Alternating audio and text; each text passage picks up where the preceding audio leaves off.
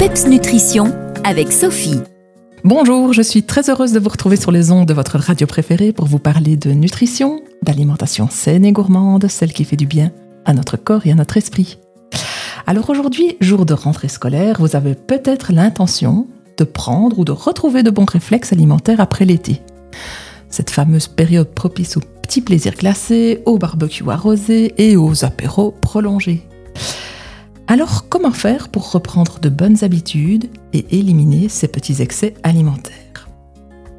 Alors il y a un outil qui s'appelle la nutrithérapie et qui est une approche de la santé qui utilise la nutrition comme un outil pour maintenir ou rétablir l'équilibre du corps.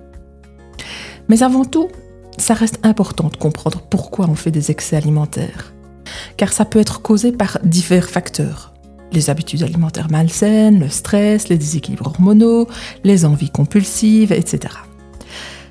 Lors d'une consultation en nutrithérapie, eh on aborde ensemble ces problèmes en identifiant les causes sous-jacentes et en proposant des modifications adaptées.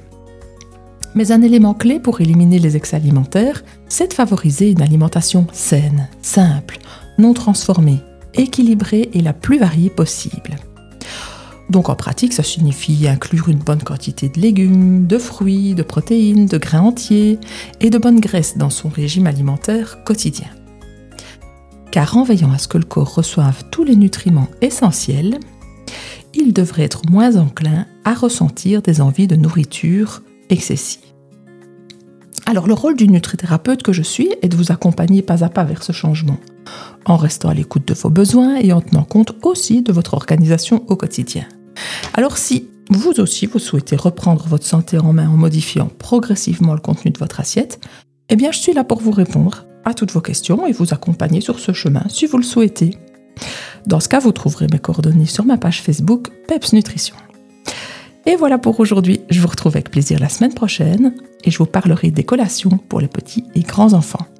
D'ici là, portez-vous bien et surtout, gardez le PEPS. Les meilleurs conseils et recettes nutrition de Sophie, c'est PEPS Nutrition. Retrouvez-la sur Facebook.